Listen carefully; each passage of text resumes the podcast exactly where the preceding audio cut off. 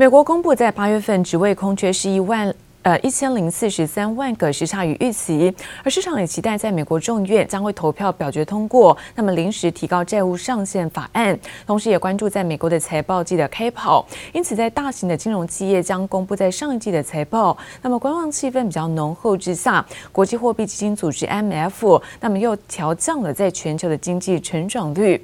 我们看到美国股市是震荡的收黑，而中场道琼部分下跌了一百一十七点，跌幅部分是百分之零点。点三四。科技股纳斯达克下跌了二十点，小跌幅度在百分之零点一四，而标普五百指数下跌是百分之零点二四，费城半导体则是收低百分之一点三四。另外看到在欧洲的相关消息，英国公布在九月份失业率降到百分之五点二，回到呢是疫情前的一个水准，但德国在九月份的经济景气指数那么降到是二十二点三，是差于预期，而且连续五个月出现了下滑，因此在石油价格升高也压抑在。市场的气氛，我们看到在欧洲主要指数，那么开低以后，在盘下的一个震荡，尾盘虽然说呢跌幅收敛，但是还是出现了下挫。通常我们看到在欧洲股市当中，德国呢下跌是百分之零点三四，而法国股市跌幅也在百分之零点三四。而另外看到，在中国的地产商恒大集团在九月份有两笔的美元债，因为没有办法支付利息而进入宽限期之后，那最新哦，在十月十一号又有一点四八亿美元的债期是没有办法如期的做缴纳。现在中国呢，地产商这个流动性接连出包，也看到在港股挂牌的新力控股也宣布说可能是会债务违约。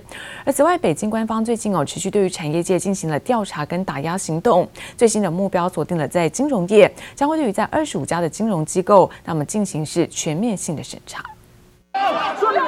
深陷债务风暴的恒大集团又有三档美元债利息到期，利息合计超过一点四八亿美元。不过到十一号截止日期为止，境外债券持有人仍未收到支付利息，预料将成恒大近期第三档进入三十天宽限期的美元债。Though Evergrande stock remains suspended ahead of promised news on its next steps.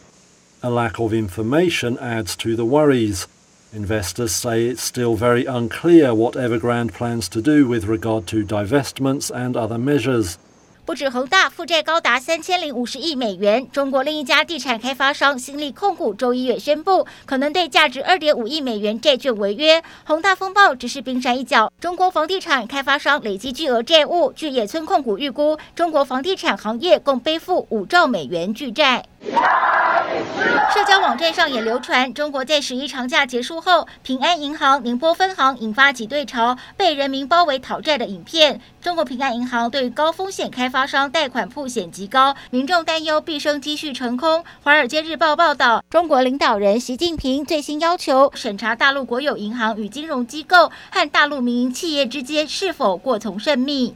Beijing has a new target every week. From capitalist enterprises to real estate developers, from tech titans to private tutors, from gaming companies to TV shows. 这次审查由中国最高反腐机构领衔，重点包括二十五家金融机构。企业方面则锁定深陷负债危机的恒大，或者被中国政府盯上的滴滴出行，以及阿里巴巴旗下蚂蚁集团。No one is being spared in China. The crackdowns are both striking and significant. They point at a structural rectification. 《 华尔街日报》分析认为，这次对金融业审查是习近平近十年前掌权以来对单一领域最广泛的一次审查，也代表着中国在经济领域遏制资本力量的一次重要行动。记者黄心如、邓邦冠综合报道。而中国现在缺电的问题难解，那么官方也下令啊，那么增产是在山西跟内蒙古的一个煤炭。不过根据在路媒报道，在十一长假结束之后，这个限电危机呢还是没有解除，包括在浙江啦、广东、江苏跟福建等这些中小的一些厂商工厂都还在抢购是柴油的发电机，没有办法呢正常复工，民众也担心啊，到了冬天可能还会限电。内蒙古是全球最大的露天煤矿产地，中国面临煤价新高和电力短缺危机，下令内蒙古七十二处矿场超额生产煤矿。央视记者直击位在内蒙古的黑带沟露天煤矿现场。我现在所在的这个位置呢，大概是从地表向下有一百米左右。我身后的电铲挖掘机现在正在作业，它稍后啊就可以将这个新采下来的原煤装到卡车上。一辆卡车呢可以装二百二十吨的原煤。整个这个矿区一天下来可以产原煤十万吨左右。内蒙古是中国第二大产煤区，据路透统计，渴望增产九千八百三十五万吨煤，但增产恐怕让中国保护气候承诺跳票。中国产煤大省山西也奉命增产。我们矿在国庆假期产出精煤十五点四万吨，比去年同期增产一点一万吨。同时，我们将装车由原来的每天两列增加到每天三列，全力以赴完成保供任务。不过，山西却在中国十一国庆连假期间连日遭受暴雨侵袭，多达一百七十五万人受灾，数人丧命，停产煤矿高达六十座，恐怕将继续推高煤炭价格。中国煤炭政策失调，导致价格飙涨。十一长假后，各地限电仍没解决，部分地区迎来新一波限电政策，不少工厂原定要恢复的生产计划又遭搁置。今天早上呢，干了一百块钱，然后。到了快到十二点的时候，突然接到我们车间组很通知，说我们今天下午放假，因为限电。然后我们车间主任说，我们这个月的限电是限九天，意思就是说这个月只能上二十天的班左右。限电也成了微博热门话题，有民众讨论订单因此延期，有人担心到了冬天限电没解决要怎么办，也有民众抱怨天气热限电无法开空调。中国从产业到民生都笼罩在限电危机中。记者黄心如、邓邦冠综合报道。而越南政府在最近呢解除了胡志明市的一个封城措施，那么员工呢开始逃离在南部的工业区，估计可能会有超过两百万人离开。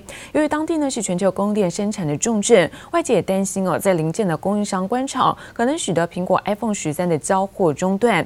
不过分析师指出，目前手机供电集中在越南的北部，当地的生产已经恢复到八到九成的水准。若疫情稳定控制，那么年底的旺季就能够来做顺利的生产。出货。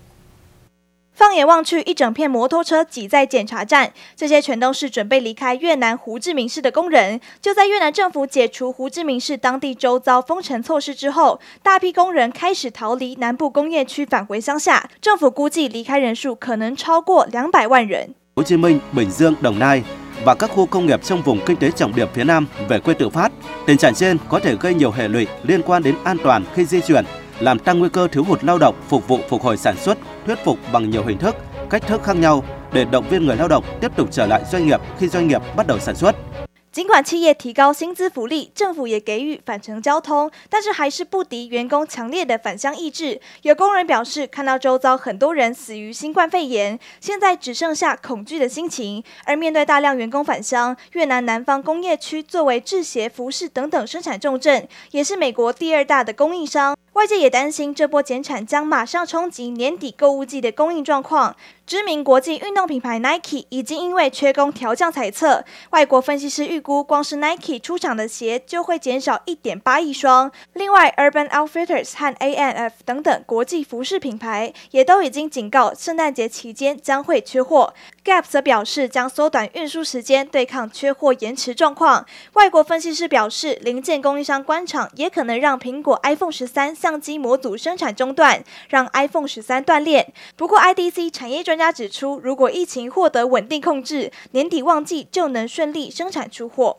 全球智慧型手机的供应链在越南的部分，主要集中在越南的北部河内附近。在第二季的时候，因为疫情的关系，它影响比较大。那但是到了第三季之后，国际的一些供应链，那当它的生产水准大概也接近过去正常水准的八九成了。如果疫情控制能够稳定的话，到第四季应该会完全恢复到它正常生产水准。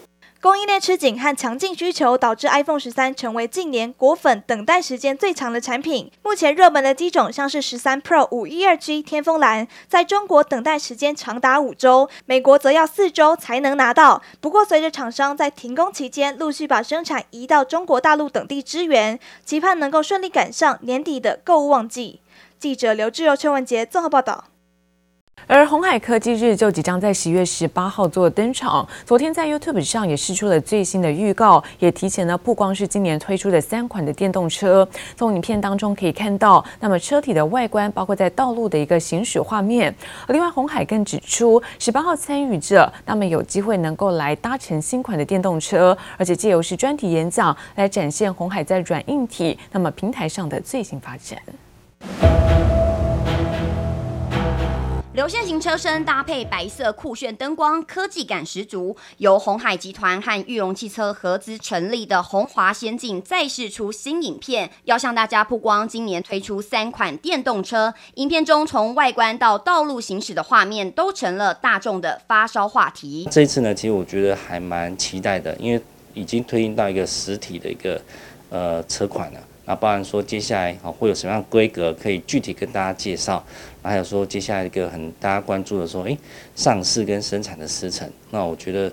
这后续呢，也是消费者非常关注的点。红海首次秀出黑白两色的电动车款，以及实体电动巴士。其中 C 级巨车在车体前方大大秀出红海与裕隆合资设立的红华先进英文字样。